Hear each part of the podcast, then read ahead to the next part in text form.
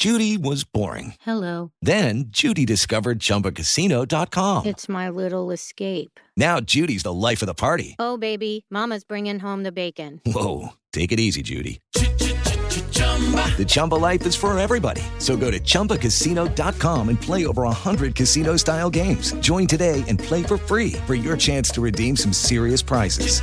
chumba ChumbaCasino.com. No purchase necessary. Void where prohibited by law. 18 plus terms and conditions apply. See website for details. Ciudadanos informados, informando. Este es el podcast de Iñaki Manero, 88.9 Noticias. Información que sirve. Tráfico y clima cada 15 minutos. Yo tenía entendido que hay eh, dos pruebas principalmente de detección de COVID-19 son, eh, son disponibles, pues las pruebas virales y las pruebas de anticuerpo. Eh, una prueba viral eh, nos dice si tenemos o no la infección y la de anticuerpos si en algún momento tuvimos esta, esta infección. dentro de estas pruebas hay, hay, hay otras. Em, ¿Qué tan confiables son? ¿Qué es esto de las pruebas rápidas?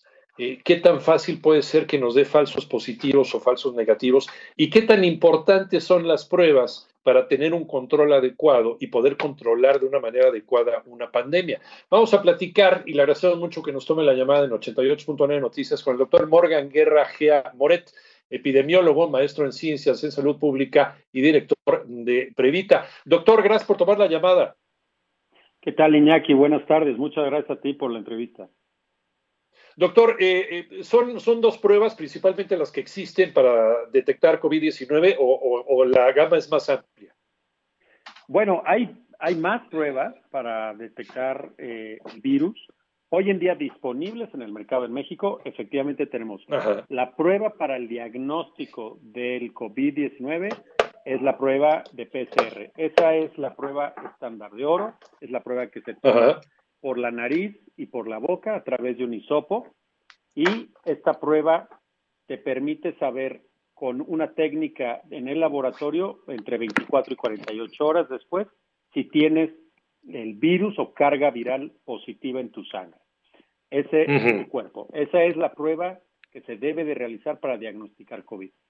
Por otro lado, existen las pruebas de anticuerpos, que esas pruebas te sirven para saber si ya tuviste la enfermedad y si tu cuerpo desarrolló los anticuerpos.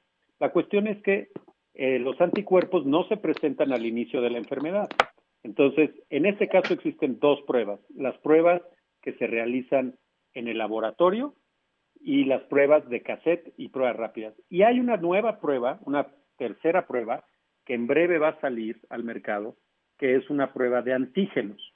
Esta prueba también es una prueba diagnóstica para el COVID y puede realizarse de manera rápida en vez de las pruebas de PCR. Todavía no están disponibles en el mercado, pero esas por el día de al día de hoy hay esa oferta en el mercado.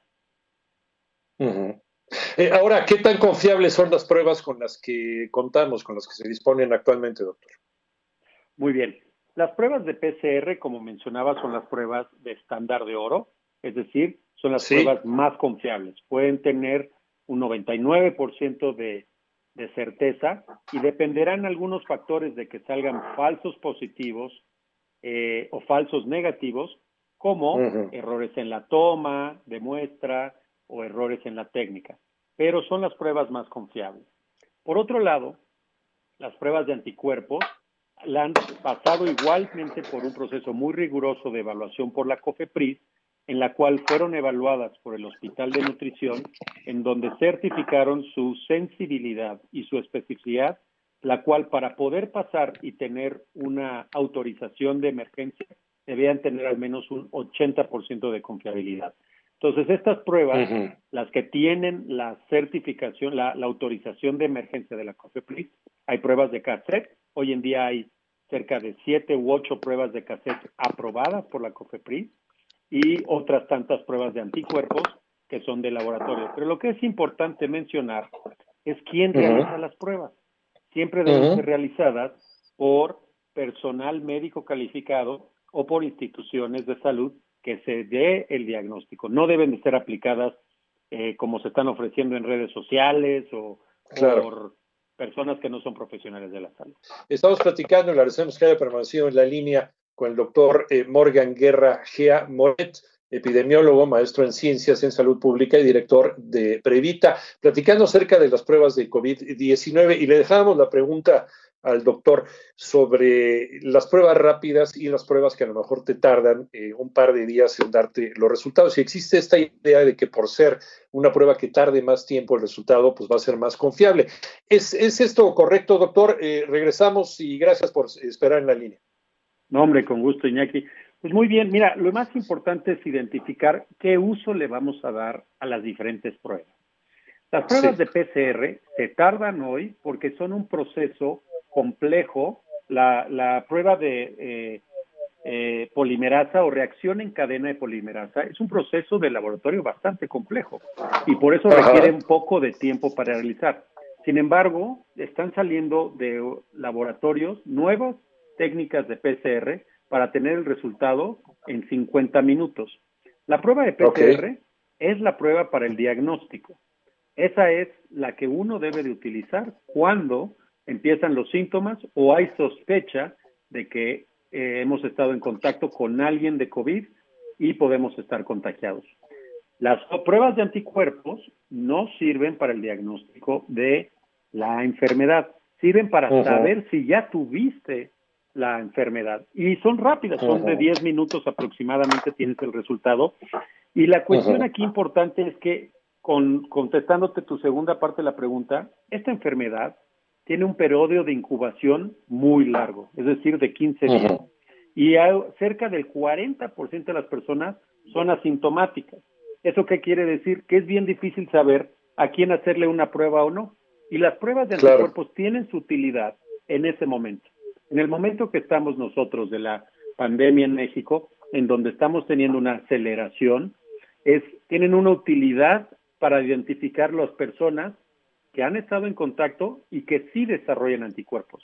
No todo el mundo desarrolla anticuerpos, eso también ya se ha hablado en diferentes foros. Pero para responder sobre qué pensamos nosotros sobre el uso de pruebas, las pruebas, según la Organización Mundial de la Salud, mediante la iniciativa de la doctora Margaret Chan, ella manda una estrategia que se llama la triple T, que en inglés es test de pruebas, treat de tratamiento y track de contactos, seguir a los pacientes o a las personas que hayan tenido en contacto. Entonces, en una pandemia debemos utilizar todas las estrategias que estén disponibles y que tengan una eh, utilidad o una certeza científica suficiente. Y en este momento que estamos, nosotros creemos que hacer muchas pruebas, usar tapabocas, lavarse las manos y mantener una distancia adecuada entre las personas es muy importante. Entonces, eh, doctor, eh, la forma más eh, eficiente para poder determinar, digamos, cuándo se va a llegar de verdad al pico de una pandemia es, no hay otra, es haciendo pruebas. Efectivamente, solo lo que se mide se controla. Claro, claro. Eh, y es eh, la manera en que se ha controlado en otros, en otros países del mundo. Por ejemplo, en empresas, en empresas como, como la empresa en donde trabajamos nosotros. Que nuestro jefe diga, vamos a hacerle pruebas a todo el personal. ¿Qué tipo de prueba es la que se nos debe hacer a todos los empleados para poder tener un control de quiénes sí y quiénes no? A quiénes mandamos a casa y quiénes se quedan eh, trabajando.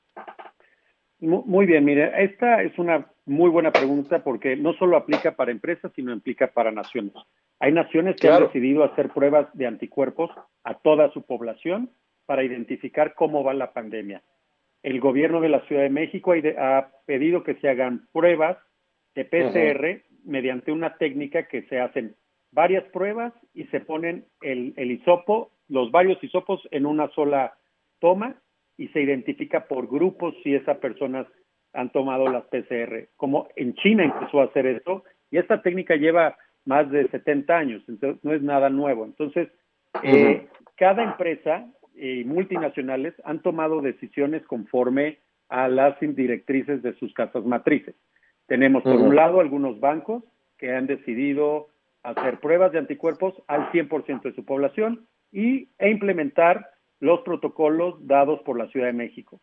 El gobierno de diferentes estados van a generar sus propias políticas. Pero nuevamente, creemos que la utilización de todas las herramientas que tengan una evidencia científica suficiente deben de ser herramientas que nos permitan pasar esta pandemia lo más pronto posible. Ahora que mencionas, doctora, Ciudad de México, Ciudad de México ha, hecho eh, lo siguiente, ha eh, eh, segmentado la ciudad por áreas calientes de COVID y cada domingo nos dicen si algún área caliente ya cambió y otra que no estaba, pues ya se puso. Esto solamente se puede mediante las pruebas diagnósticas eh, para poder aislar a las personas y que se queden en su casa y que se curen y que no estén contaminando a los demás. Entonces, ¿es eficiente el manejo de la pandemia que se está haciendo concretamente en Ciudad de México o en la ciudad de Guadalajara? Definitivamente, porque no podemos seguir con un cierre de la economía tan estricto. Tenemos que crear la reactivación económica. Y ya tenemos experiencia, no estamos inventando el himno negro. Tenemos experiencia de países como Corea del Sur, y como China, en donde lo que sigue es ya no tener una cuarentena generalizada.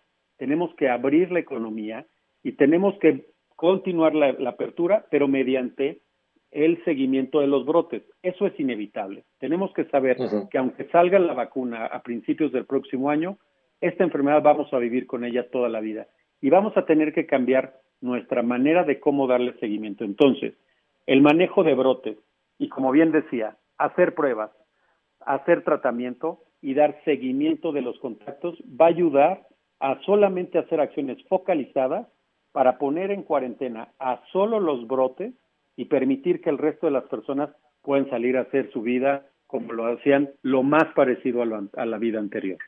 Nada más que tomando las medidas adecuadas. Vamos, eh, se puede, se puede regresar algo muy parecido, como, como bien lo dices, doctor, pero usando la mascarilla, en fin, guardando la distancia, lavándose las manos y demás, eh, teniendo la seguridad de que los lugares a donde yo voy a lo mejor no son lugares muy, muy calientes de rebrote. Y si vamos a ir a lugares de rebrote, ampliar todavía más estas medidas de seguridad. Solamente así se puede reiniciar y se puede eh, reintegrar la economía de un país como, como el nuestro, a pesar de que, como bien lo dices, haya rebrotes, como ya se dieron en, en ciudades que han hecho lo correcto, ¿no? En caso de Seúl o en el caso de, por ejemplo, Melbourne o en el caso de, Wuhan o de, o de, o de Pekín. Doctor eh, Morgan Guerra Gea Moret, epidemiólogo, maestro en ciencias de salud pública y director de Previta. Te agradecemos muchísimo esta charla, doctor, y por habernos dejado muy bien claro qué se trata, de qué se tratan estas pruebas diagnósticas. Gracias, doctor. Gracias, Iñaki. Buenas tardes. Buenas tardes, un abrazo.